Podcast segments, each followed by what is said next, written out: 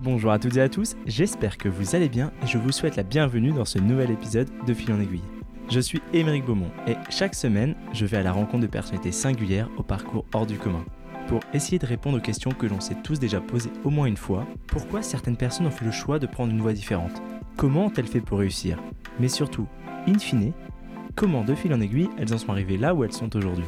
C'est possible de faire autrement, d'oser et de concrétiser. La preuve, ils ont pu le faire et maintenant plus d'excuses, vous savez comment. Cette semaine, je suis honoré de recevoir Mariam dans ce podcast. Mariam est l'incarnation de la bienveillance. D'origine franco-iranienne, c'est enfant qu'elle arrive en France où elle a suivi un cursus classique jusqu'à partir à Londres, à UCL, pour étudier. Après diverses expériences à l'étranger, puis en France, elle ressent qu'elle n'est pas à sa place. Une longue remise en question commence et va la mener, de fil en aiguille, à se spécialiser dans le développement personnel. Aujourd'hui, elle est pleinement reconnue par ses pairs, c'est auprès de quasiment 600 000 personnes, tout réseau confondu, qu'elle s'adresse quotidiennement pour livrer ses conseils. Vous allez l'entendre, elle nous livre en toute transparence les leçons qu'elle retient de son parcours. Tout n'a pas été tout rose, mais c'est grâce aux épreuves qu'elle a su se forger sa destinée. Je m'excuse par avance, un léger problème de son s'est produit, mais cela n'enlève rien à la qualité et à la sincérité de nos échanges. J'espère que vous allez prendre autant de plaisir à écouter cet épisode moi j'en ai pris à l'enregistrer.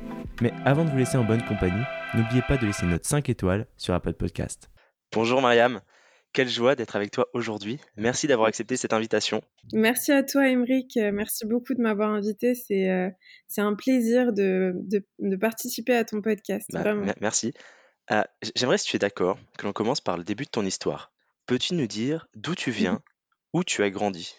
Bien sûr. Alors, alors moi, je suis née, pour commencer, par le commencement, je suis née en Iran, à Téhéran plus particulièrement et et puis juste après ma naissance, mes parents sont revenus en France et et puis j'ai grandi en France, en fait, j'ai grandi, à Nanterre jusqu'à mes 11 ans à peu près.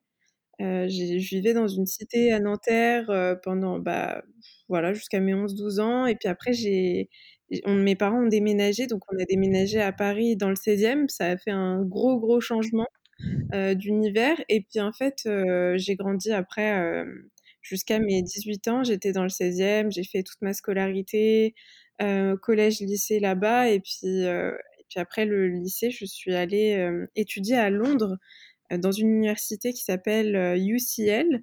Et justement, à ce moment-là, comment toi tu qualifies ton, ton enfance? Tu as qualifié comment maintenant a posteriori? C'est une bonne question. je dirais que j'ai pas j'ai pas des souvenirs extraordinaires de mon enfance à Nanterre, enfin de ma de ma vie à Nanterre.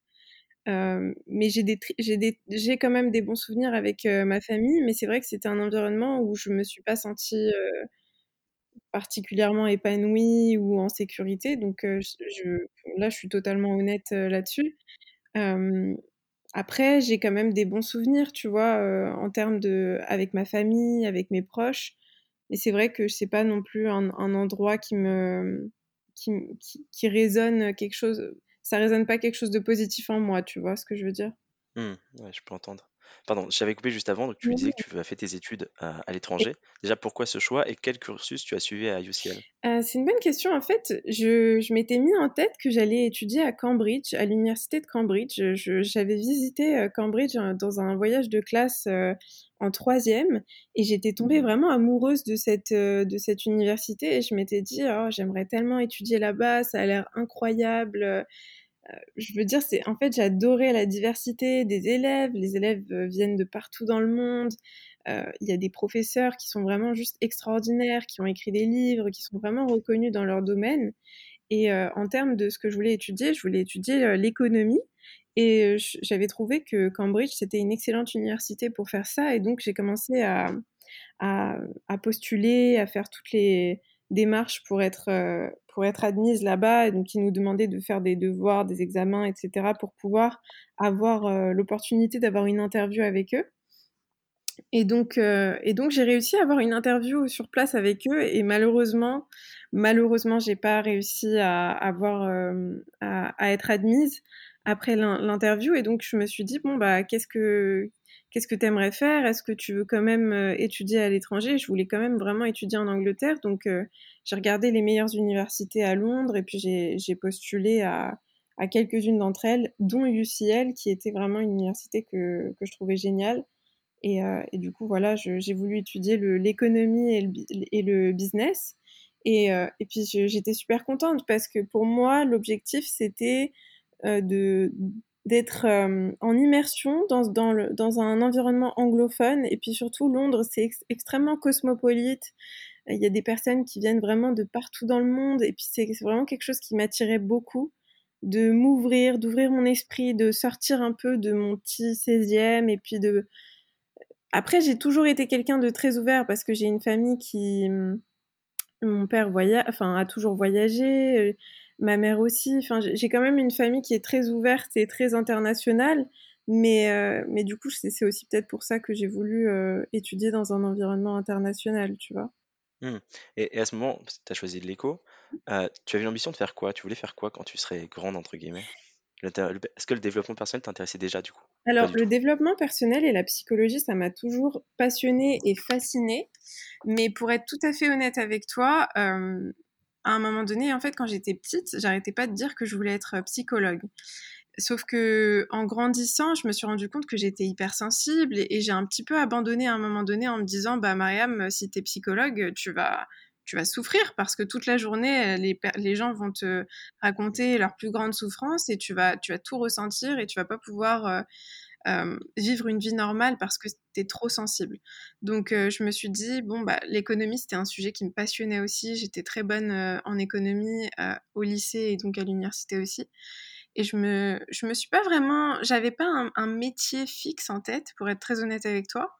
Je me suis plutôt dit que, que je créerais mon entreprise ou que, ou que je lancerais ma start-up ou que je ferais quelque chose comme ça. C'était ce qui me, ce qui me plaisait le plus d'avoir ce côté créatif, de pouvoir créer quelque chose et puis de lier euh, le, jeu. Parce que l'économie, le business, je trouve que c'est un peu comme un jeu. Il y a quelque chose de très. Euh, de, que je trouve vraiment intéressant et, passionnant là-dedans. Et donc, je me suis dit, euh, bah, je ferai ça certainement plus tard. Et puis en même temps, au fur et à mesure du temps, bah, ce qui était intéressant, c'est que même quand j'étais à, à, UCL, à l'université, c'était vraiment extraordinaire parce qu'on avait. c'est immense UCL. Je sais pas si tu connais, mais c'est vraiment immense. Ça fait, c'est comme la taille d'un village, quoi. Il y a des campus. Le campus, il est immense. Il y a 30 000 élèves. Donc, tu imagines, euh, c'est vraiment gigantesque. Et puis, c'est, euh, étalé sur plusieurs rues euh, à Londres et tout. Et il y avait plusieurs bibliothèques avec, à chaque fois, en fait, j'allais à la bibliothèque et j'allais beaucoup plus vers les vers les livres de philosophie, de psychologie, que vers les livres d'économie, bizarrement, tu vois. Et donc, euh, petit à petit, je suis revenue, en fait, euh, je suis revenue à la, à la, à la, source. À la source, voilà. Mais, mais euh, tu, tu, as dit tout à l'heure que tu avais toujours eu envie de créer ton entreprise ou ta start-up, etc. Tu avais des modèles d'entrepreneurs autour de toi?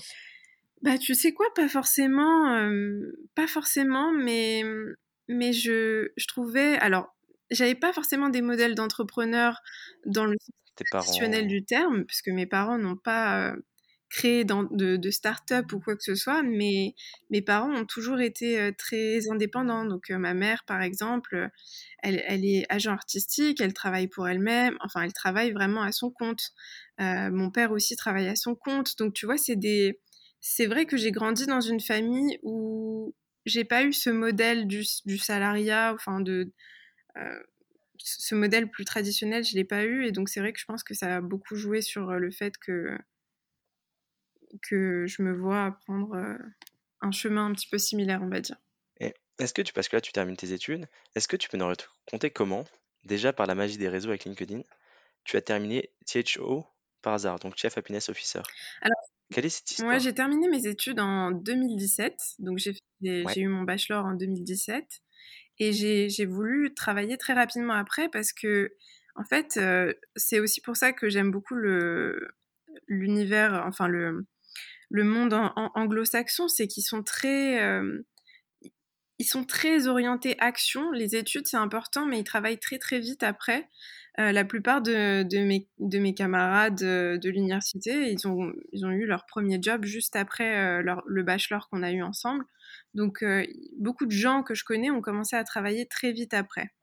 Et moi, j'ai voulu aussi travailler très vite après. Je voulais vraiment avoir l'expérience sur le terrain, qu'est-ce que c'est que travailler, qu'est-ce que c'est qu'être euh, dans une entreprise, comment ça, comment ça marche, à quel point c'est différent de ce qu'on apprend euh, à l'école ou à l'université. Et donc euh, j'ai eu mon premier, mon premier job à Dublin dans une entreprise américaine de conseil. Et, et, puis je suis restée presque un an là-bas. Et quand je suis rentrée à Paris, on m'a proposé un job de Chief Happiness Officer. ça s'est fait vraiment naturellement dans le sens où j'ai rencontré le le PDG de, cette entreprise et, euh, et il cherchait quelqu'un pour s'occuper du bien-être des employés, d'animer les équipes, de créer une culture d'entreprise. Et donc, euh, moi, c'est un poste qui m'a paru hyper, euh, hyper intéressant et très adapté à ce que je recherchais. Donc voilà, ça s'est fait vraiment tout seul, quoi.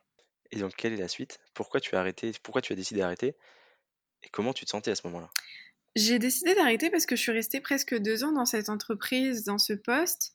Et finalement, euh, ce qui s'est passé, c'est que la, on va dire que la courbe d'apprentissage, elle, a commencé à vraiment euh, euh, s'éteindre. J'avais plus, j'apprenais plus en fait. J'étais plus du tout stimulée.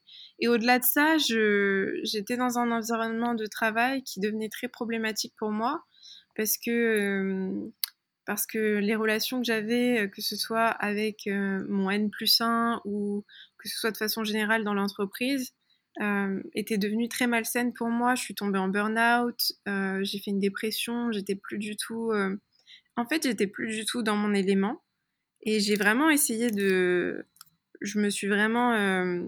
J'ai vraiment persévéré, j'ai vraiment essayé de, de, de, rester, d'améliorer les choses, mais je me suis rendu compte que, que je me que je me forçais en fait et que je me mentais un peu à moi-même parce que j'avais plus ma place dans cette entreprise. Et donc euh, j'ai décidé de partir et je me suis dit, tu sais quoi, Mariam, tu as 25 ans, si tu prends pas de risques maintenant. Et puis j'avais parlé à des gens autour de moi, euh, notamment une, euh, une coach que j'aime beaucoup, qui est une amie à moi qui s'appelle Julie, euh, qui vit en Hollande et qui a, qui a, bah, elle a une famille, elle a vraiment, c'est quelqu'un qui, qui, a des responsabilités beaucoup plus importantes que ce que j'avais à ce moment-là et qui m'a dit, bah écoute Mariam, moi j'ai démissionné, euh, j'ai décidé de poursuivre mon rêve et de faire ce qui me plaisait et aujourd'hui je regrette pas. Et en fait, en parlant à des personnes comme ça, je me suis dit, bah pourquoi est-ce que tu prends pas pourquoi est-ce que tu, tu, t'obliges à rester dans quelque chose juste parce que ça te paraît plus rassurant, plus sécurisant? Euh, Tu sais pas ce qui pourrait se passer si tu prenais le risque de, de dire non à ce qui te rend malheureuse aujourd'hui et, de, et d'essayer d'ouvrir euh, une nouvelle porte et de faire quelque chose qui pourrait vraiment t'épanouir. Et donc c'est pour ça que j'ai, pris cette décision, tu vois. Mmh. Très clair pour moi. Franchement, hyper intéressant. Euh, tu, as parlé que tu as fait un burn-out, que tu as un peu touché le fond. Donc je me dois de te poser la question. Qu'est-ce qui t'a permis de repartir? Qu'est-ce qui t'a boosté pour lancer euh, ton aventure? Euh, alors, je vais être très honnête là-dessus. Je vais pas essayer de, de, de, rendre ça glamour ou quoi. J'ai, ce qui m'a aidé, c'est que, en fait, après avoir quitté mon ancien job, j'étais vraiment perdue. Non seulement j'avais, j'étais en train de, d'essayer de, me sortir du burn-out, mais j'ai commencé à vraiment faire une dépression euh, et je me suis sentie en fait vraiment toucher le fond.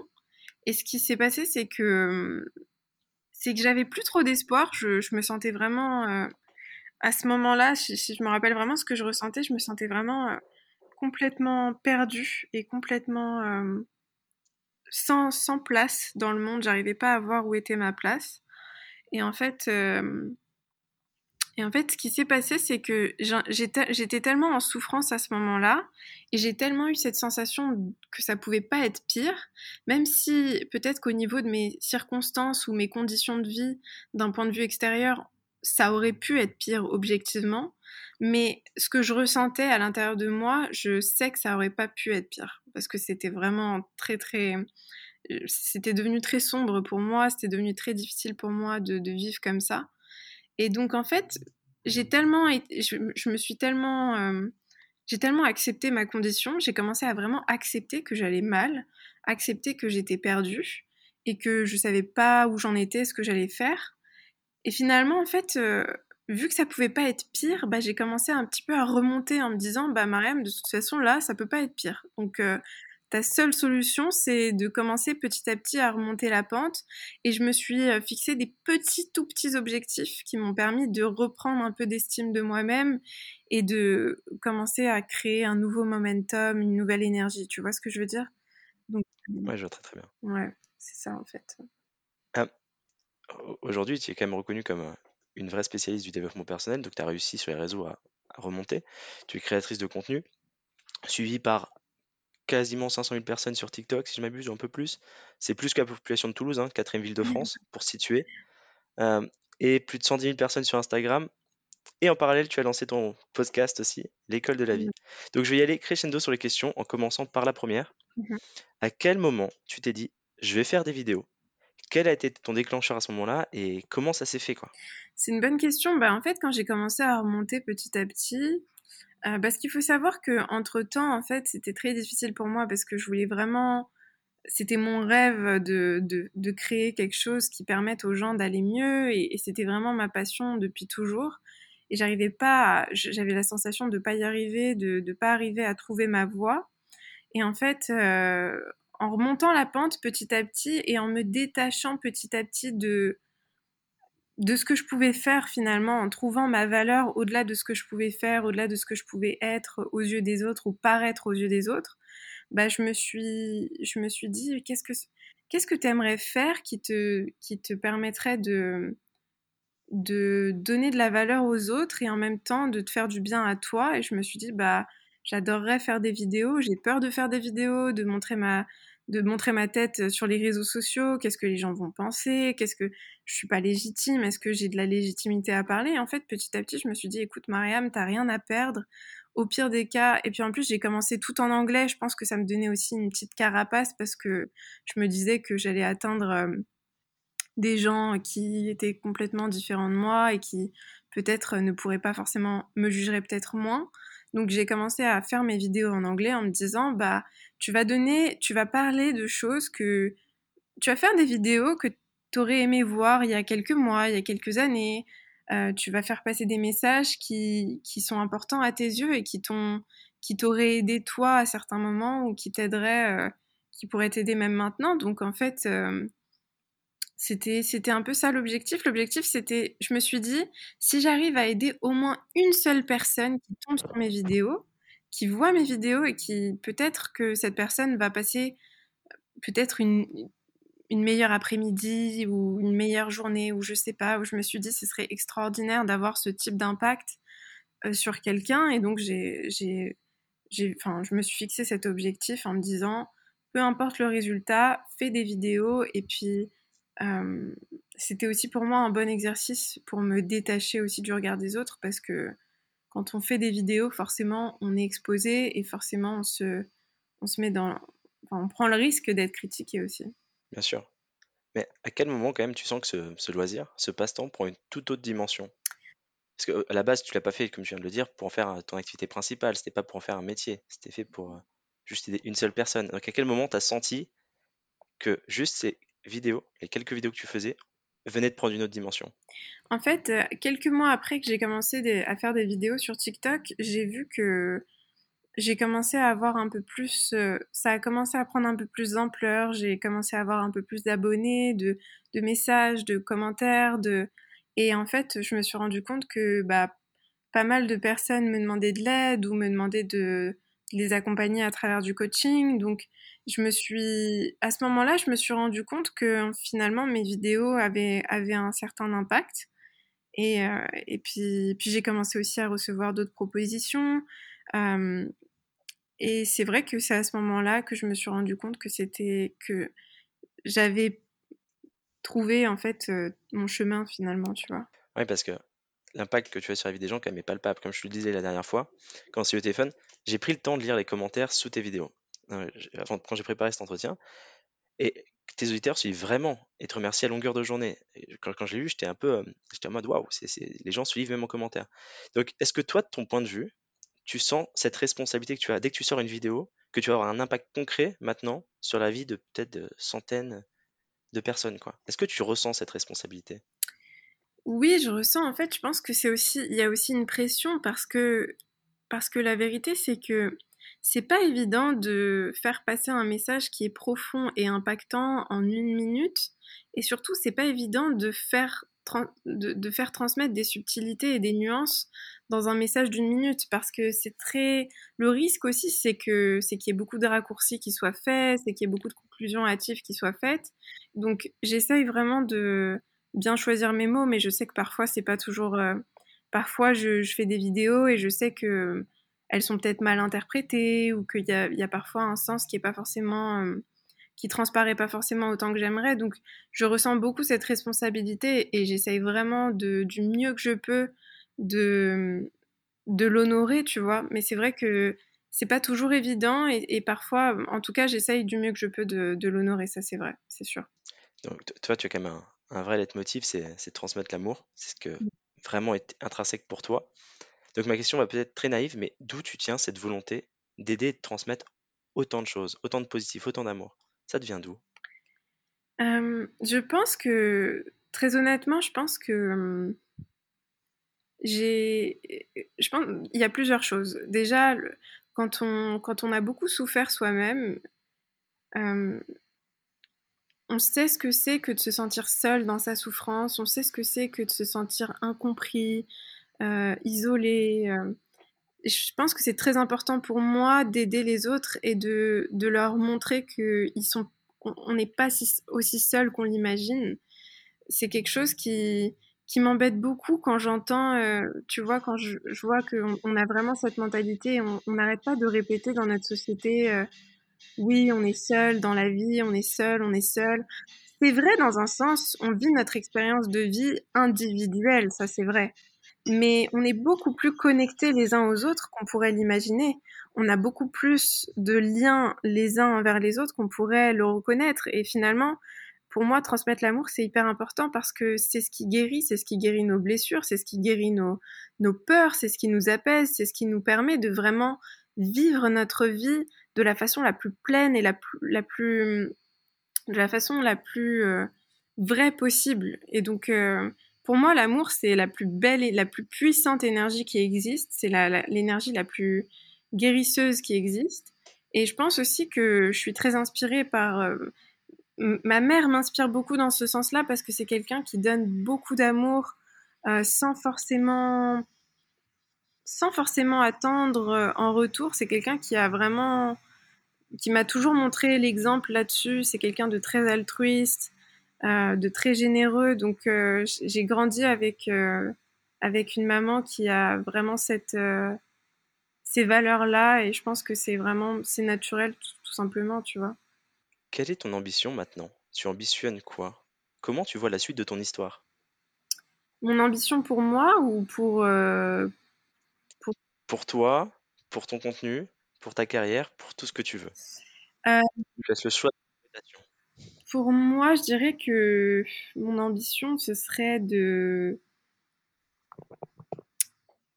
Je dirais que de façon générale, maintenant, ce que j'aimerais faire, c'est devenir encore meilleur dans ce que je fais, euh, apprendre encore plus. J'adore apprendre, j'adore m'éduquer, j'adore j'adore apprendre de nouvelles choses, de nouvelles compétences, m'améliorer euh, en permanence. Donc ça, c'est quelque chose que je qui fera toujours, je pense, partie de mon ambition.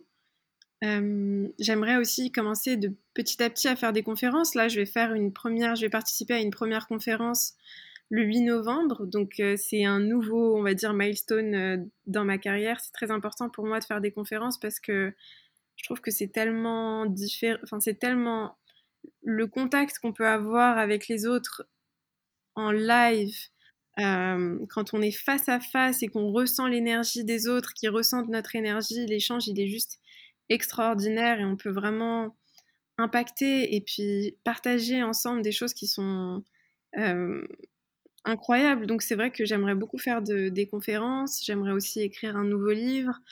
Euh, il y a pas mal de choses que j'aimerais faire. Et puis pour moi, là, le podcast, va être vraiment quelque chose d'important parce que mon podcast, c'est, c'est un peu pour moi la, le canal où je peux le plus m'exprimer. Euh, et puis le plus apprendre aussi parce que je vais, j'invite des personnes que je trouve que je trouve inspirantes, que je trouve intéressantes et je peux, je peux aussi beaucoup apprendre de ces personnes. Donc euh, pour moi, le podcast aussi, c'est vrai, c'est vraiment quelque chose euh, qui me tient à cœur. Le lien sera disponible dans tous les cas en description de cet épisode pour que tous les auditeurs puissent euh, te retrouver et t'écouter plus longuement bah, dans tous les cas. C'est gentil. Ah, je, sais aussi que tous les deux, on, partage quand même cette vision et ce mindset très positif de la vie. Et à l'heure où beaucoup de, de personnes autour de nous s'enferment dans les vicieux, dans la négativité, comme on le disait tout à l'heure, quel conseil tu pourrais leur donner pour vivre heureux, tout simplement? Alors, peut-être que mon conseil va être un peu contre-intuitif, mais personnellement, j'ai compris quelque chose, et c'est d'ailleurs un, euh, le, fondateur de, des thérapies d'acceptation et d'engagement qui parle de ça, qui s'appelle Stephen Hayes. Euh, il a un TED Talk incroyable que je vous conseille d'écouter si, vous parlez anglais, mais de toute façon, je pense qu'il y a la traduction sur YouTube. Euh, finalement, j'ai compris une chose, c'est que vouloir être positif tout le temps, c'est justement se couper de son, de son bien-être. Parce que on résiste à des états intérieurs qui sont tout à fait naturels. Euh, se sentir triste, se sentir énervé, se sentir angoissé, se sentir se sentir frustré, tout ça, toutes les émotions, le spectre d'émotions, il est juste gigantesque qu'un être humain peut ressentir. Et je pense que une des, une des erreurs qu'on fait le plus, c'est de vouloir justement aller à l'encontre de, de, ces états qui sont tout à fait naturels. Moi, je conseille aux personnes qui nous écoutent d'accueillir leurs émotions, d'accueillir leurs ressentis, même quand ces ressentis sont extrêmement désagréables et douloureux. Et je sais que c'est contre-intuitif et difficile à faire parce que qu'est-ce qu'on fait quand on se sent pas bien, très honnêtement? Qu'est-ce qu'on fait quand on, quand on est quand on est triste, quand on est énervé, quand on est frustré, quand on est en colère, quand on est jaloux, quand qu'est-ce qu'on fait dans ces moments-là? On va sur notre téléphone, on scrolle sur les réseaux sociaux, on regarde la télé, on, peut, manger impulsivement, on peut faire toutes sortes de choses euh, qui nous permettent de d'étouffer nos ressentis et surtout de pas nous mettre face à ce qu'on ressent. Je pense que finalement, ce qui, est guérisseur et ce qui peut le plus nous apaiser, c'est d'accueillir ce qu'on ressent avec douceur, avec gentillesse, et d'accepter que on ne peut pas toujours ressentir des choses positives et agréables, et d'ailleurs, on ne peut pas réellement ressentir ce qui est agréable et, bon si on ne s'autorise pas à ressentir ce qui est désagréable. Donc, je pense que finalement, une, une, bonne manière d'approcher les choses, ou en tout cas, au lieu, de, au lieu de dire une bonne manière, mais plutôt une manière plus utile d'approcher les choses, ce serait de s'autoriser à, à, ressentir ces choses-là et, et ne pas les fuir ne pas essayer de se distraire de nos émotions euh, négatives, euh, au contraire, y faire face et essayer de les comprendre, essayer d'ouvrir un dialogue avec soi-même dans ces moments-là. Je sais pas si c'est clair, mais. Je... pour moi, c'est très très clair. Hein. Toutes les émotions ont un sens. Euh, le corps humain est une machine formidable et chaque émotion est là pour une raison. Totalement. Ça ne sert à rien d'essayer de les, de les gommer. Exactement. Ça, ça, me rappelle la notion d'estime de soi. Donc là, tu vas voir quand même, ma transition, elle est parfaite. Tu pourras le noter. Parce qu'on peut parler de ton nouveau bébé, si tu es d'accord, le challenge 28 jours pour libérer sa puissance intérieure. Oui. Est-ce que tu peux nous raconter la genèse de ce programme de développement personnel, du coup? Et pourquoi tu as envie de proposer cela à, ton audience? Alors, en fait, ce programme, il, est hyper important à mes yeux parce que, parce que finalement, c'est le programme que j'aurais aimé avoir pour, pour, me, pour aller mieux, pour me sortir de ma souffrance. En fait, j'ai créé ce programme avec cette intention. Je me suis dit, Mariam, quel programme est-ce que tu aurais aimé suivre? Qu'est-ce que tu aurais... Parce on se demande souvent, ok, mais j'ai envie d'aller mieux, j'ai envie de reprendre le pouvoir sur ma vie, j'ai envie d'arrêter de subir ma vie, j'ai envie de retrouver mon sentiment de puissance intérieure, mais par où je commence. Je sais pas par où commencer, je suis, j'ai peur, je sais pas, c'est trop pour moi, c'est trop. Et en fait, je me suis dit, je vais faire un programme simple efficace, euh, pas trop long, pas trop court, vraiment un programme qui, qui permette à tout le monde de, de retrouver son sentiment et sa puissance intérieure, d'arrêter de dépendre des autres pour se sentir bien, euh, d'arrêter de se dévaloriser, d'arrêter de douter de soi en permanence. Et donc je me suis dit bah voilà, je vais faire, je vais créer plusieurs modules, je vais euh, rassembler dans ce programme l'ensemble des outils et de la méthode qui m'a permise et qui me permet aujourd'hui de de me sentir en harmonie et en paix avec moi-même et surtout de d'être connecté à, mon sentiment de puissance intérieure au-delà de, ce que, de ce que le monde extérieur peut me faire passer comme message. Donc, euh, donc pour moi, c'était vraiment important.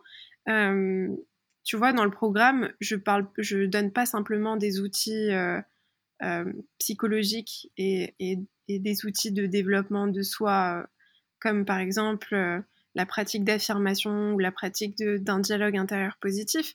Je parle, j'aborde aussi tout un module sur l'importance du corps, sur l'importance du mouvement, euh, parce que beaucoup de nos émotions et de nos énergies passent par le corps. On a tendance à se dire, euh, je vais aller mieux juste en travaillant sur mon esprit, mais le corps et l'esprit sont indissociables. Il faut vraiment travailler sur les deux pour pouvoir se sentir mieux. Donc, euh, donc voilà, c'était vraiment l'intention de ce programme. Et puis, euh, puis je l'ai fait vraiment dans l'optique que ce soit simple et très facile à actionner. Quelle est une journée type ou une semaine type dans ta vie, Mariam? Je suis obligé de te poser la question parce que on te voit faire des vidéos, mais comment ça se passe, l'envers du décor? Qu'est-ce que tu fais? Quel est ton quotidien? C'est une bonne question. Euh, je ne sais pas si j'ai une journée type, mais je pourrais te dire que j'ai quand même des routines, dans le sens où, euh, bah, par exemple, j'aime bien, j'aime bien, par exemple, euh, ce que je vais faire. Bon, le matin, je vais me réveiller. Euh, je, je touche pas mon téléphone. J'essaye de pas toucher mon téléphone le matin une demi-heure après mon réveil. C'est quelque chose d'hyper important pour moi et qui a totalement changé ma vie, si je suis vraiment honnête. Euh, 30 minutes avant mon réveil, euh, après mon réveil et 30 minutes avant de dormir, je, je mets mon téléphone de côté. Euh, parfois, j'y arrive pas. Hein. Le soir, surtout, c'est compliqué de, le laisser de côté, mais je, suis très, euh, très attentive là-dessus parce que je sais que ça a un impact sur mon, sur mon niveau de stress, d'anxiété, sur mon... Donc ça, c'est quelque chose d'important. Je fais ça le matin. Euh, je respire, je fais des exercices de respiration, je fais mon sport le matin, ma méditation. Euh, je pose mes intentions et je fais, j'ai tendance à faire des prières, donc à prier ou à poser mes intentions pour la journée. Et puis ensuite, je commence à travailler et donc à ce moment-là, je vais, je vais donc, euh, par exemple, en général, j'ai tendance à poster le matin, que ce soit sur Instagram, TikTok, YouTube. J'aime bien faire ça le matin parce que ça me permet de, de bien commencer la journée, de mettre mon contenu et puis après, au fur et à mesure de la journée, j'écris mes idées.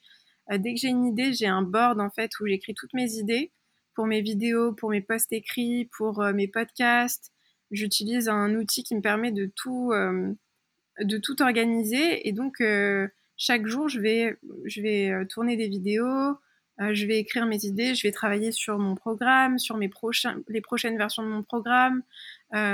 j'ai mes séances de coaching aussi, donc j'ai quelques séances par semaine parce que pour moi c'est important de pas trop de pas avoir trop de séances chaque jour parce que je me rends compte que quand on, je veux je veux jamais perdre en qualité euh, dans mes séances avec euh, avec mes clients donc euh, je fais attention à avoir une ou deux séances par jour maximum pour pouvoir être pleinement présente et prendre le temps avec avec mes clients.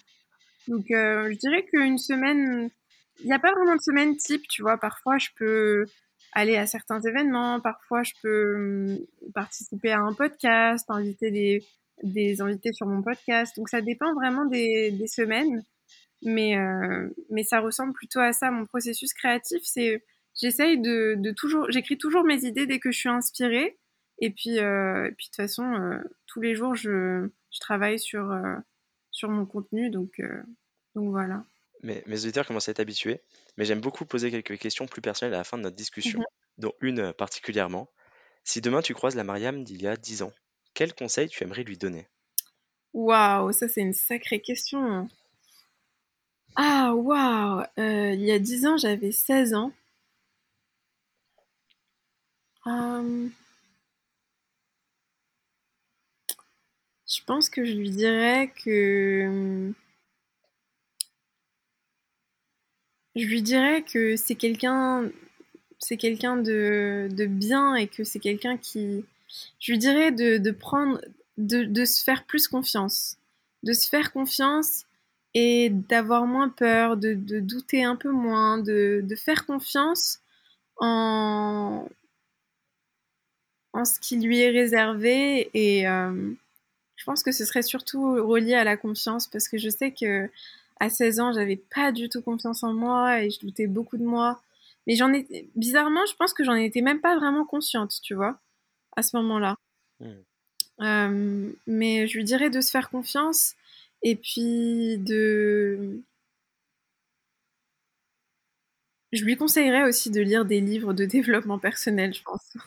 Franchement, je lui conseillerais de faire ça parce que à ce moment-là, je lisais beaucoup, mais je lisais des livres euh, rien à voir. Et je pense que si j'avais commencé à lire des livres de développement personnel à 16 ans, je pense que ça m'aurait beaucoup aidé.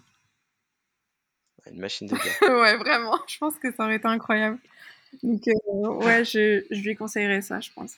Euh, lorsqu'on a préparé cet épisode ensemble, on a quand même eu un échange un peu plus solennel sur la situation actuelle en Iran, mmh puisque toi tu es franco-iranienne, comme on l'a dit au début de l'épisode.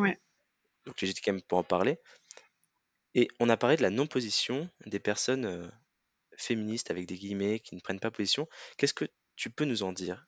Bah, Moi, ça m'a, ça m'a étonné de, de voir que certaines personnes qui se considèrent féministes ou activistes pour les droits de l'homme, parce que tu, tu vois, il y a c'est une chose de, de, ne pas partager ou de ne pas parler de ce qui se passe en Iran, mais c'en est une autre de ne pas le faire quand l'étiquette et les, l'étiquette que tu t'es mise et que tu t'es appropriée, c'est de dire je suis, je suis un ou une activiste euh, pour euh, les droits de l'homme, je suis quelqu'un, je suis une féministe, euh, je, suis, je me bats pour le droit des femmes. Ça, c'est quelque chose qui m'a qui m'a interpellée, mais je vois quand même qu'il y a certaines personnes qui en ont parlé. Moi, j'en ai parlé aussi sur mes, sur mes réseaux sociaux, notamment sur Instagram. Euh, mais bon, je trouve ça toujours intéressant de voir euh, le silence de certaines personnes. Je trouve ça intéressant parce que, surtout quand on voit euh, tout ce qu'on voit sur les réseaux, oui, ne pas parler de l'oppression de un tel, c'est ne pas parler de l'oppression de tous, et puis en même temps, ces mêmes personnes-là ne parlent pas de l'oppression d'autres peuples.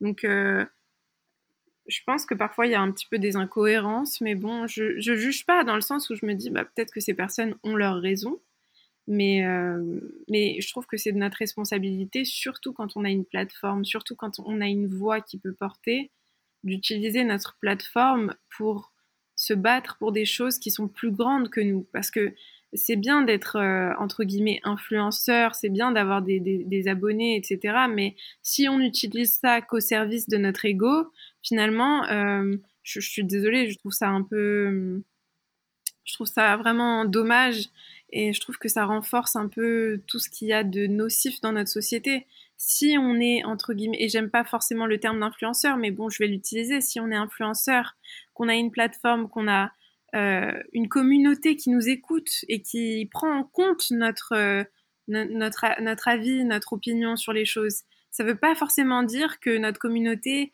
euh, avale tout ce qu'on dit et puis le prend pour argent comptant, mais c'est quand même une grande responsabilité. On a une communauté qui nous écoute, qui, qui nous prend au sérieux. Donc, on a une responsabilité de, de partager de, de faire, de donner une voix à des causes et à des personnes qui n'ont pas forcément la chance ou la possibilité d'être entendu.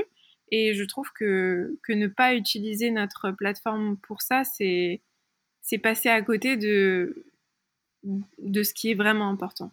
Merci pour euh, cet éclairage. Euh, pour reparler de ton parcours maintenant, mhm. avec le recul, alors est-ce que ça va être aussi dur que de, que de donner un conseil, mais quel a été ton plus gros échec? Mon plus gros échec euh, c'est des questions plus difficiles à la fin. Hmm. Tu sais, je, vais être très honnête, je vois l'échec d'une façon totalement différente aujourd'hui. Euh, mais je vais te dire, le moment le plus difficile pour moi, qui m'a le plus mis par terre, c'était euh, pendant mon expérience en tant que Chief Happiness Officer, parce que je me suis, je me suis vraiment perdue. Je savais plus qui j'étais et j'arrivais plus à, j'arrivais plus à voir ma valeur en fait. C'était, j'avais vraiment perdu confiance en moi. Euh, et je pense que ça, ça a été la chose la plus difficile à vivre parce que j'étais tellement persuadée que j'étais incapable. En fait, je, m'étais, j'étais devenue persuadée que j'étais, j'avais plus de, les capacités de réussir ou de faire quelque chose euh, qui ait du sens dans ma vie. J'en étais devenue absolument persuadée. Et ce qui a été le plus difficile, c'est de remonter et de reprendre confiance en moi et de, de reconstruire cette croyance en moi-même et en mes capacités. Donc ça, ça a été, je pense, mon plus gros moment d'échec. Et qu'est-ce que tu fais de ton temps libre? Parce qu'on a parlé tout à l'heure de ta routine, de, enfin, de tes routines.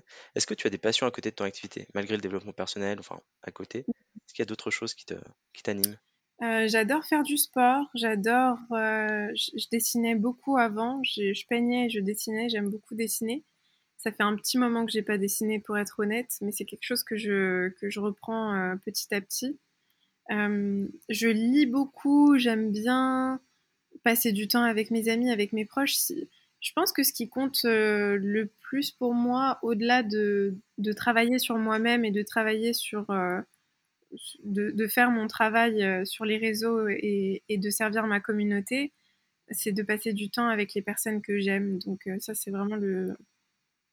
Je pense que c'est ce que j'aime le hmm. plus faire. Est-ce qu'il y a un, un film, une série ou un livre qui t'a marqué que tu aimerais partager avec nous? Un film, une série ou un livre? Je dirais que le livre qui m'a le plus marqué, c'est Le pouvoir du moment présent de Eckhart Tolle. Ce livre, il a vraiment, il m'a vraiment, vraiment beaucoup aidé à des moments où j'allais très très mal.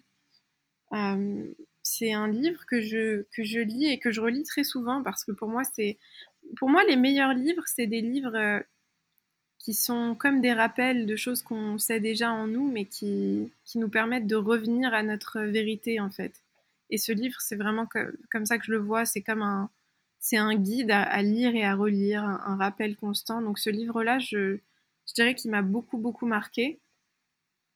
Hum, puis en termes de film ou de série, je saurais pas vraiment. En film, je sais que tu, tu adores Harry Potter. J'adore. Peut-être me donner ton préféré. oui, j'adore Harry Potter, ouais. Bah pour moi, tu vois, Harry Potter, c'est au-delà de. Déjà, Harry Potter, j'ai une attache très particulière avec euh, avec cette histoire parce que le premier livre que j'ai lu, c'était euh, le, bah, le, le, premier tome d'Harry Potter. Et mmh. pour moi, enfin, ça a été vraiment un échappatoire incroyable de lire les livres d'Harry Potter. J'adorais aller à la bibliothèque quand j'étais plus petite. Et puis tout, rien, rien n'existait en fait à part euh, ce que je lisais dans le livre. Surtout qu'à l'époque, j'avais pas de téléphone ou quoi que ce soit, donc je me mettais à la bibliothèque.